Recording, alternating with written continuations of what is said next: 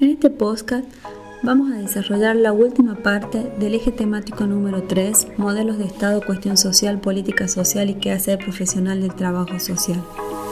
Vamos a desarrollar las principales tendencias o corrientes de trabajo social apoyándonos en el texto de Norberto Alayón de 1984 que lleva el nombre del asistencialismo y la posreconceptualización, las corrientes del trabajo social. Apoyados en lo que el autor nos dice, podemos decir que o afirmar conjuntamente con él que trabajo social como cualquier otra disciplina no constituye una categoría abstracta que funciona independientemente de las determinaciones histórico-sociales que se registran en tal o cual país en un periodo particular. Resulta imprescindible analizar el trabajo social en los contextos de los procesos sociales, económicos y políticos vigentes.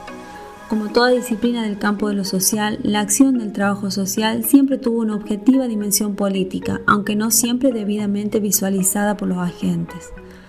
Trabajo social siempre operó entre dos opciones, entre legitimar o entre cuestionar el orden social vigente en un periodo determinado.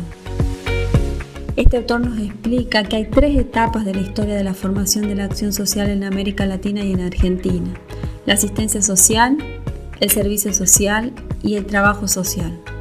A manera de síntesis, veremos los aspectos más relevantes que caracterizaron a estos principales momentos del trabajo social, el asistencialismo, el cientificismo y la reconceptualización.